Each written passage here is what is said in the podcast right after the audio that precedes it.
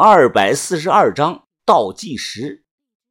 我的真实想法呀，肯定不会跟阿畅他们说。本来啊就有点困了，现在被鬼故事吓得都不困了。凌晨两点半啊，雨停了，一行人离开了破庙。阿静呢也不敢再说找那枚跑马钱了。几个女孩子走在路上，时不时的回头看一眼。可能是怕自己身后啊突然出现两个死太监，而作为这一切的始作俑者，阿畅眼神中啊却显得有几分洋洋得意。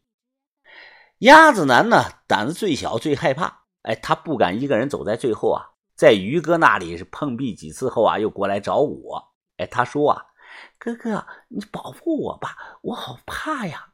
我指着他就骂呀，你他妈的给我滚开点，听到没有啊？要不我踹死你！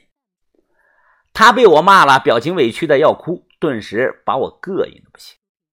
云姐说的不假，狮子坑金矿啊，要是没人带路，外地人绝对找不到那里，太偏僻了。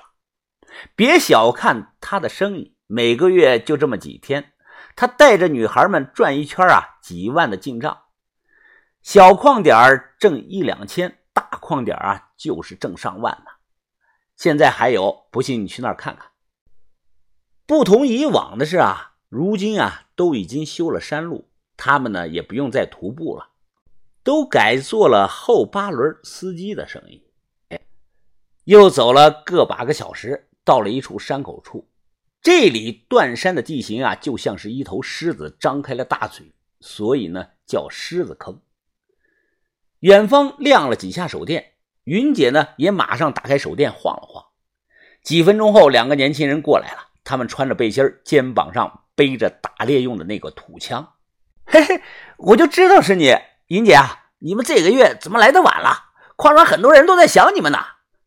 呀，死鬼，就你会说话！你想我们，我们还想你们的钱呢。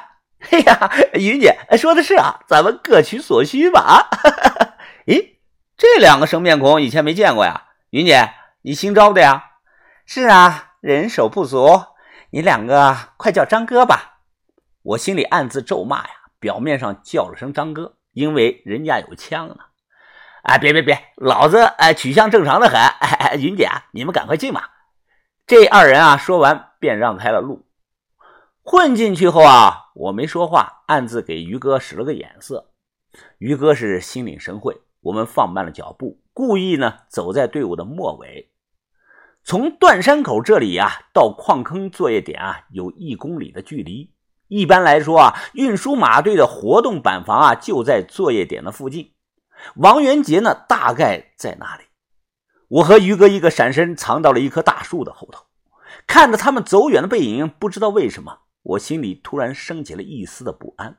在树后呢，藏了十多分钟。我们悄悄地向矿坑作业点摸去，到了地方啊，我看到了十几匹的马，两排的活动板房，有几个男的呀，在门口用水冲凉。金矿这里的条件明显更好，活动房门口有个灯，估计是用发电机发电照明的。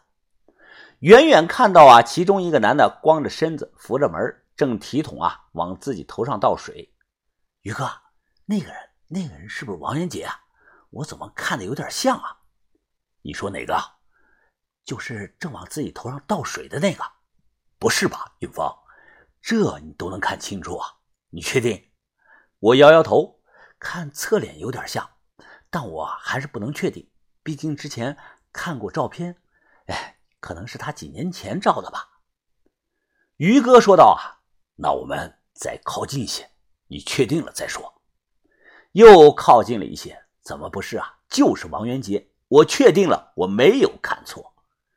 心情激动啊，这小子太不好找了，竟然躲在了水电不通的大山里。我就要过去，于哥突然一把拽住了我。我们骇然的发现呀，王元杰光着身子正在朝我们这里走来。他想干什么呢？发现我们了？应该没有吧？嘘嘘嘘！他抱着衣服。边走边吹着口哨，然后啊，摸出来个皮筋儿，双手把自己湿头发向后捋，扎了个小辫子。既然人都来了，怎么没胆子出来聊聊啊？我和于哥对视了一眼，没吭声。哈哈，他冷笑了一声，看着黑暗说道：“有胆子来找我，没胆子露面，真是个孬种啊！”于哥握紧了拳头，暗骂了一声，就要冲出去。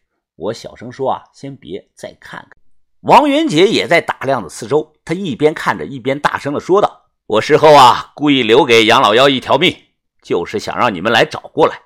现在我很失望啊，因为你们比我预想的慢了一天。”他话音陡然提高，看起来情绪十分的激动。听着，我，我王元杰报仇，与你们何干？当年我四岁，是我亲姐姐护着我，才让我有机会能从坟墓里爬出来。冤有头，债有主。我受尽磨难，苦活了十九年，就是为了找李老鸭报仇。请问，我何错之有？请问，和你们有什么关系？就算是我杀光了李家人，也难解我心头之恨。哼，我师傅说的没错，惩罚一个人最狠的手段不是杀了他，而是让他好好的活着，余生都活在痛苦之中。就现在来看。我的确是做到了。你们能找到矿坑这里，说明很多事情都知道了。没错，二锥子是我杀的。我本想用离间计让小青龙误会后啊报复你们，没想到那个女的让我很失望。什么邙山小青龙，虚名而已。我听不下去了，当下冷着脸直接从树后啊走了出来。嘿，王元杰笑了一声。原来人是藏在树后啊，我还以为在石头后面呢。于哥呢也冷着脸走了出来。怎么，你们就来了两个人找我啊？其他人呢还没到吧？我冷笑着说：“哼，姓王的，你以为你是谁啊？对付你，我们两个足够了。你不是刚才问你报仇与我们何干吗？我给你个理由，听着啊，老子就想管一管。怎么了？我们有钱。”就算你一个普通矿工突然消失了，我们随便出点钱就能摆平，你信不信啊？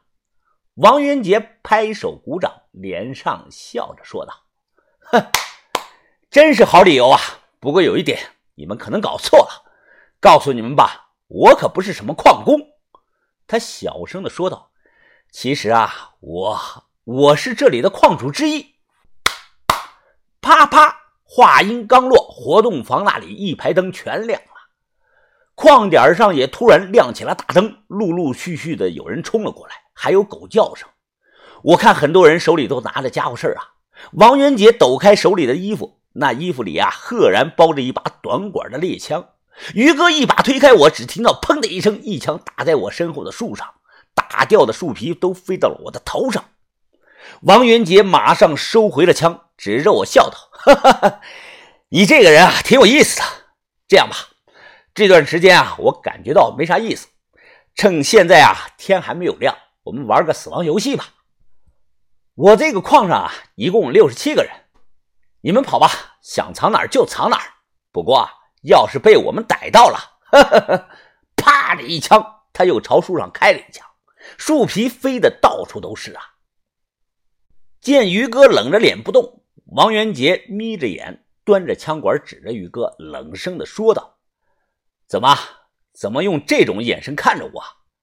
你们不是爱管闲事吗？我让你们管个够啊！五秒钟，要么现在跑，要么现在死。五、四。”